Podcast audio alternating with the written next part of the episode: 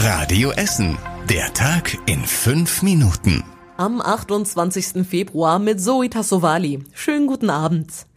Top-Thema heute bei uns in Essen. Natürlich die Bombenentschärfung im Nordviertel. Einer der größten Einsätze bisher bei uns in der Stadt. 350 Einsatzkräfte sind schon den ganzen Tag im Einsatz.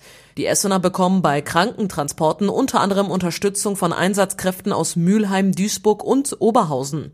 Über 100 Einwohner haben sich inzwischen in der Turnhalle der Uni Duisburg-Essen versammelt. Dort ist eine Betreuungsstelle für sie eingerichtet worden.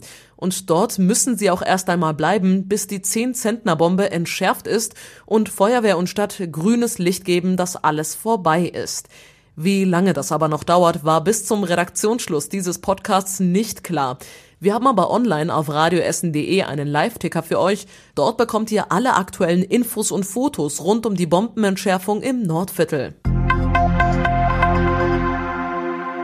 Börsenkurse sacken ab, Messen fallen aus, Flüge werden gestrichen.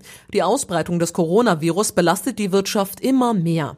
Auch hier bei uns in Essen werden die Auswirkungen immer deutlicher. In Rüttenscheid hat zum Beispiel eine Firma wegen des Coronavirus erstmals zugemacht. Die Unternehmensberatung Ernst Young hat ihr Büro in der Witte-Kind-Straße. Rund 100 Mitarbeiter sollen bis auf weiteres von zu Hause aus arbeiten. Denn in der Zentrale der Unternehmensberatung in Düsseldorf hat ein Mitarbeiter das Coronavirus und er war zuletzt für kurze Zeit auch in dem Essener Büro. Auch neun Menschen aus Stoppenberg müssen erstmal zu Hause bleiben. Die Familie war bei der Karnevalssitzung im Kreis Heinsberg. Ein erster Test hat Corona zwar nicht bestätigt, die Familie könnte das Virus trotzdem theoretisch haben. Deshalb muss sie eine gute Woche zu Hause bleiben, dann wird sie noch einmal untersucht. Die Familie wurde genau aufgeklärt, was Quarantäne bedeutet, und außerdem hat das Gesundheitsamt geklärt, ob sie genug Essen zu Hause hat oder Unterstützung braucht. Hier bei uns in Essen sind wieder etwas weniger Menschen arbeitslos. Aktuell haben rund 30.400 Essener keinen Job. Die Arbeitsagentur am Berliner Platz sagt, dass der Arbeitsmarkt in Essen robust ist. Aber es gibt auch hier die ersten Sorgen wegen des Coronavirus. Die Agentur weist die Firmen deshalb darauf hin, dass sie Kurzarbeit beantragen können. Das gilt zum Beispiel, wenn sie wegen des Virus nicht genug Material aus China bekommen. Bisher hat das aber keine Essener Firma beantragt, heißt es auf Radio Essen Nachfrage. Eine Gruppe von Fahrradfahrern kämpft darum, dass Essen fahrradfreundlicher wird. Sie hat der Stadt heute ein Bürgerbegehren übergeben. Die Gruppe Radentscheid will, dass die Radwege an großen Straßen sicherer werden, die Radwege nicht einfach aufhören und es generell mehr Fahrradparkplätze gibt. Nach der Übergabe heute muss die Stadt jetzt schätzen, was die Forderungen ungefähr kosten würden. Dann kann die Gruppe Unterschriften sammeln. Sie braucht rund 13.400. Wenn die Politiker im Rat das Bürgerbegehren nicht unterstützen, könnte es zu einem Bürgerentscheid zu den Fahrradwegen bei uns in Essen kommen. Und was war überregional wichtig? Im Dieselskandal haben sich Volkswagen und die Verbraucherzentralen doch noch auf einen Vergleich geeinigt.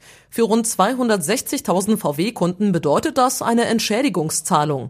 Im Durchschnitt sollen sie 15 Prozent des Kaufpreises erhalten je nach Fahrzeugalter und Typ mindestens 1350 Euro bis maximal gut 6000 Euro.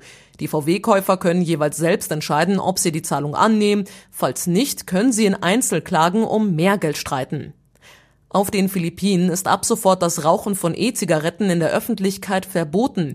In dem Erlass von Präsident Duterte steht außerdem geschrieben, Unternehmen brauchen für die Herstellung und den Handel mit E-Zigaretten in Zukunft eine Lizenz der Drogenbehörde. Was genau passiert, wenn man dagegen verstößt, hat der Präsident nicht gesagt. Er drohte Rauchern aber mit Haftstrafen.